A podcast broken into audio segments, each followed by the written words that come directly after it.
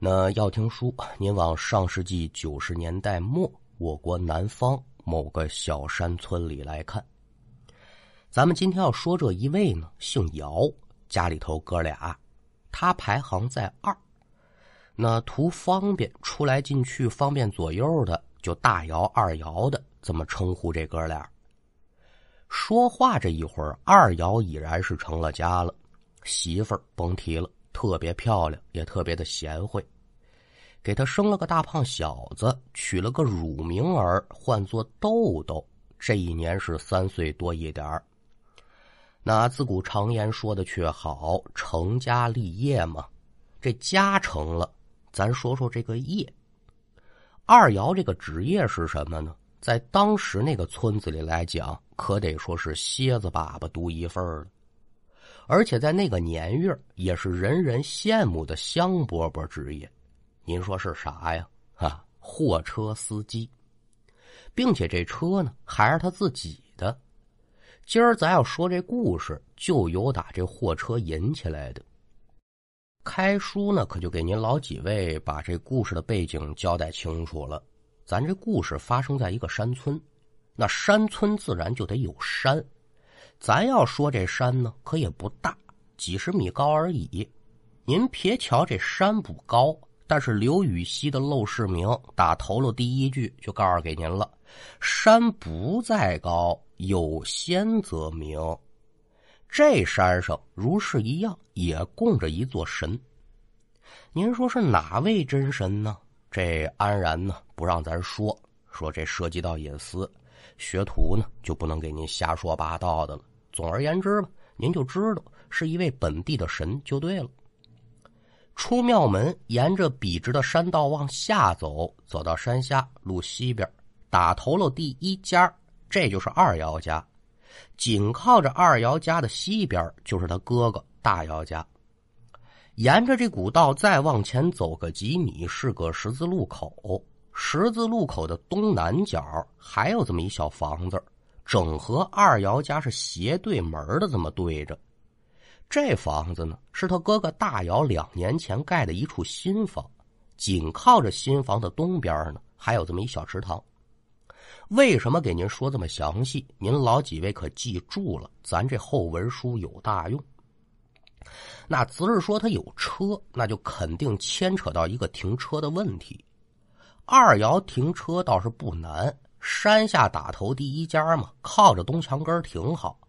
虽说挡一部分路，但村民上山下山这都是步行，也不碍事。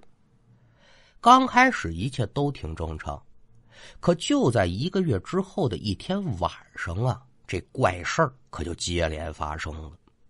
先说这天晚上，约莫十一点多钟，二瑶就听见呢，有打院外传来一阵急促的马蹄声。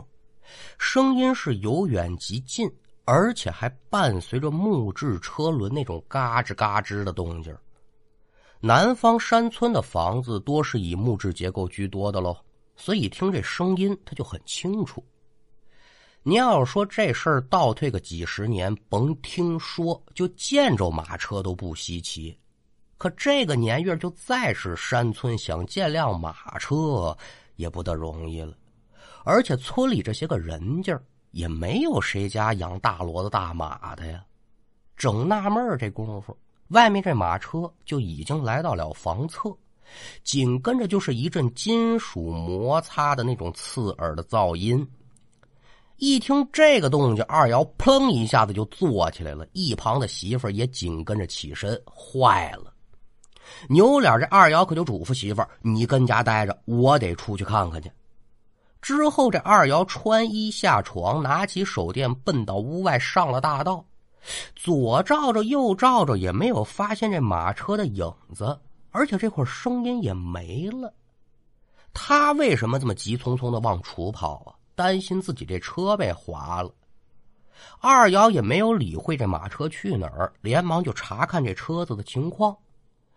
可在车前、车后、车左、车右转了这么一圈嗯。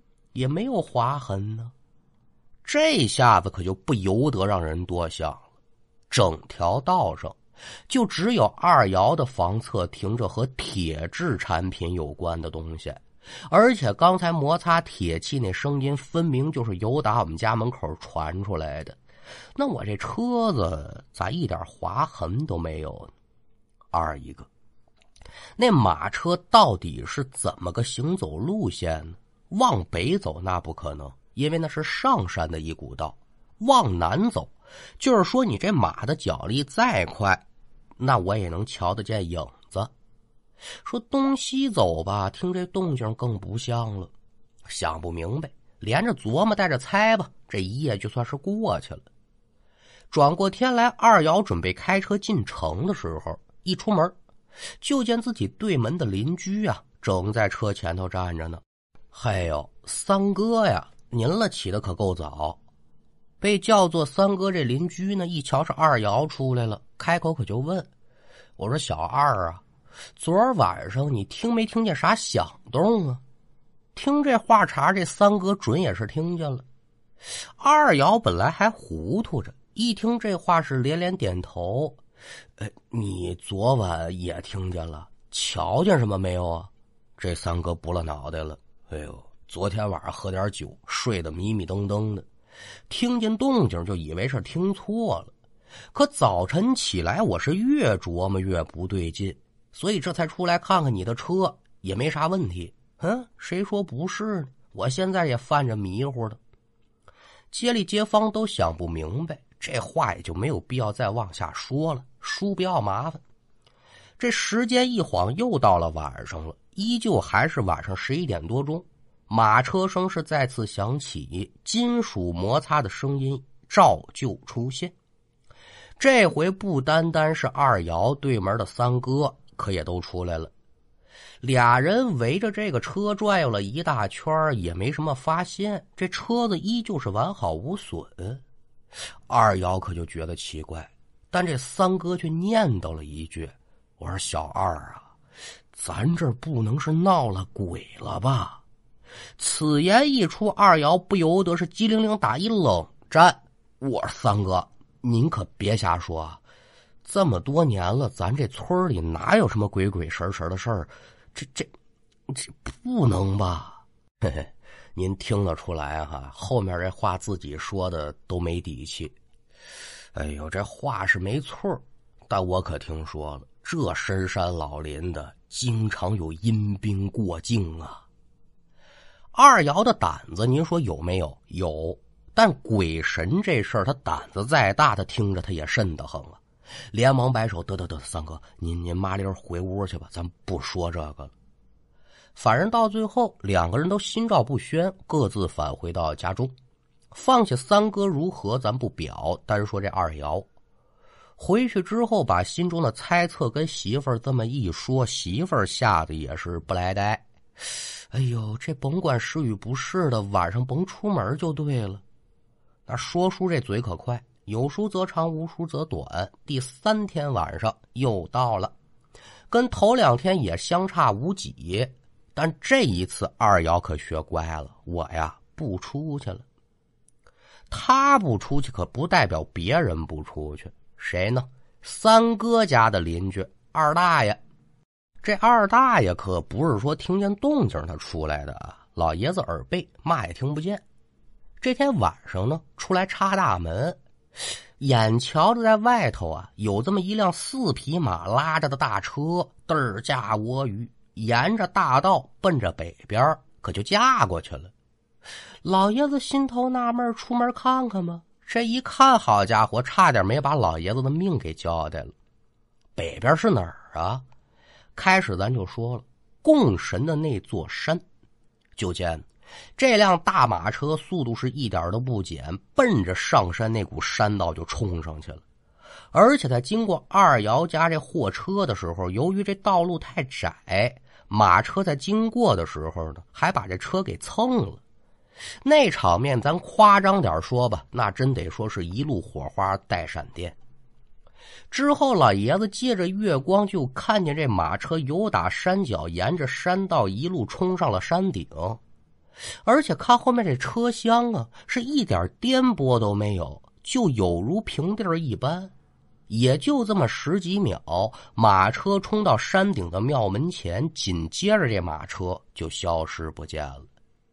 消失之处，竟然出现了一个身材高大、身着长袍的男的。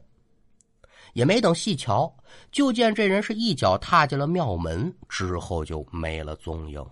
当然了，老爷子说这话的时候，已然是转过天来了，晴天博日了。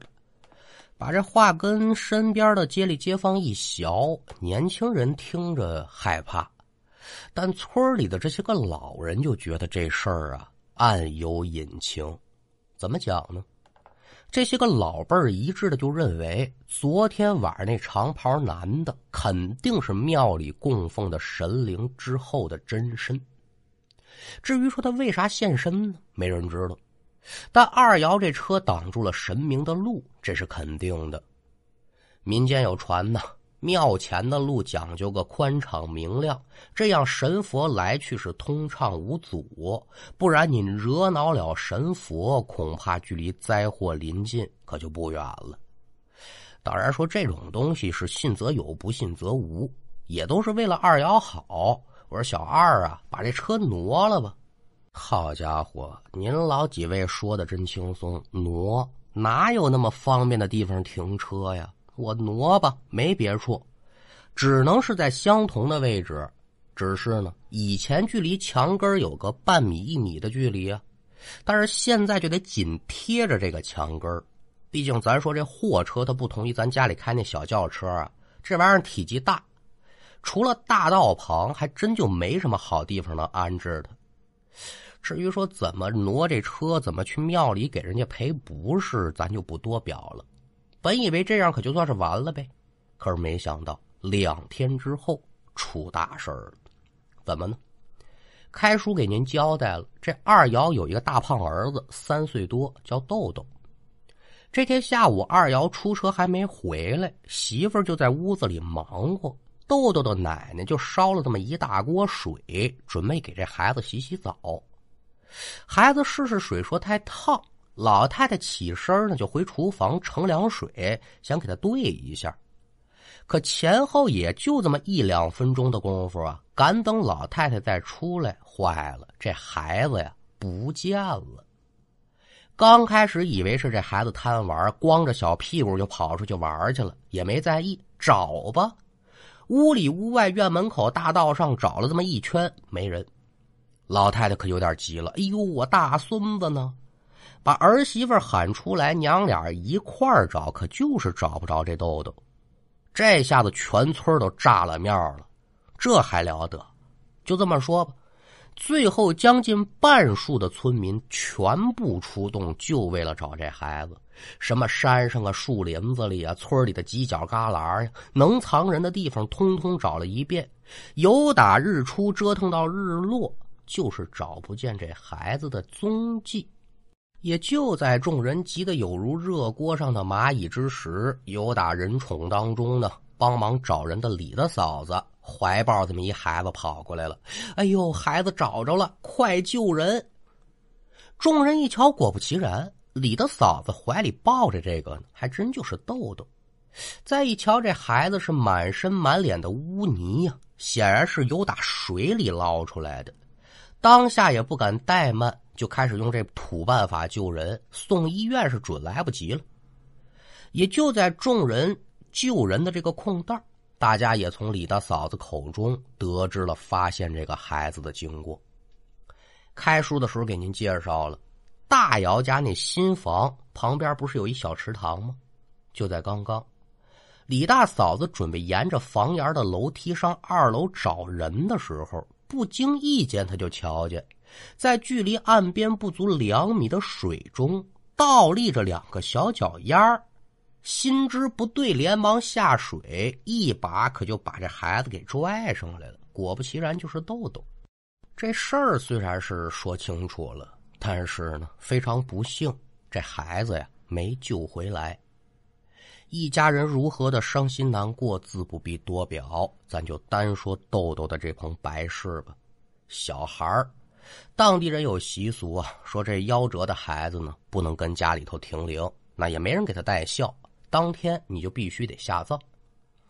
因为事出突然，像样的棺材也没有一口，只能用木板子呢临时做这么一个简易的棺材。遗体整理干净，又放了些孩子喜欢的衣服跟玩具，就由打村里几个叔叔辈的抬着棺材上山就给埋了。那在这期间，根据几个抬棺人的回忆呢，原本是只有这么十几斤的一口薄皮棺材，他们抬着就非常的吃力，感觉足有百斤之重。至于说为什么不言而喻啊？这孩子他死的不甘心呢。悲痛过后，对于豆豆的死呢，所有人都觉得太蹊跷了。首先，一个三岁的小孩光着小屁股，他为什么突然要打家里的院子跑出去？二一个，二瑶家距离那个池塘可是有段距离的，在这个过程当中，在外面的人没有一个人瞧见这孩子。三一个，孩子落水，他就是再小，他不会游泳，他定然得呼喊救命或者是哭。那街坊左右的怎么就听不见呢？四一个，也是所有人怀疑的点。豆豆的死会不会跟二瑶这汽车拦路有关系？因为这两件事他靠得太近了。为了不让孩子就这么不明不白的死了，事情过去之后呢，二瑶特意找了一神婆，您说来给瞧瞧是什么原因呢？至于说这神婆用的是什么法子呢？这个就不多说了，无外乎也就是请神问仙念咒，他开着邻居家的 Toyota 追着日落啊，这这不是咒语啊，反正就是一通的操作。操作完之后，他就把这真相给问来了。您说这事情真的如大家所猜测的一般吗？您呢，听我慢慢给您说。首先，二瑶这货车挡道，的确是惹恼了山上那位神灵了，生气了。那豆豆的死呢，跟他也有关。要说因为解气把人家孩子给弄死了，这神明不敬也罢。只是这豆豆的死吧，另有隐情。怎么说呢？童子命啊，我不知您列位听没听过。这豆豆的前世是谁呢？不是旁人，正是这位神灵的座下童子。命数至此，外人是干预不了的，所以之前的猜测可以就得到了解答。近几日这神灵现身，为的也不是旁的，就为了这小豆豆来的。毕竟神灵不能总是一个人在庙里待着，端个茶倒个水的，总是得有的吧？那这孩子你就得伺候去，来接人了。但神灵也借着神婆的嘴转告他们一句话，说呀：“你们跟小豆豆这缘分还没尽，日后呢，他们还能来报恩。”果不其然，一年之后，这二瑶的媳妇又生了一大胖小子。随着这孩子越长越大，所有人都惊奇的发现：“嘿，这不神了吗？这孩子竟然跟之前那小豆豆……”长得是一模一样，您说说，世间这些个事儿千奇百怪，谁能说得清楚？谁又能讲得明白呢？那叔。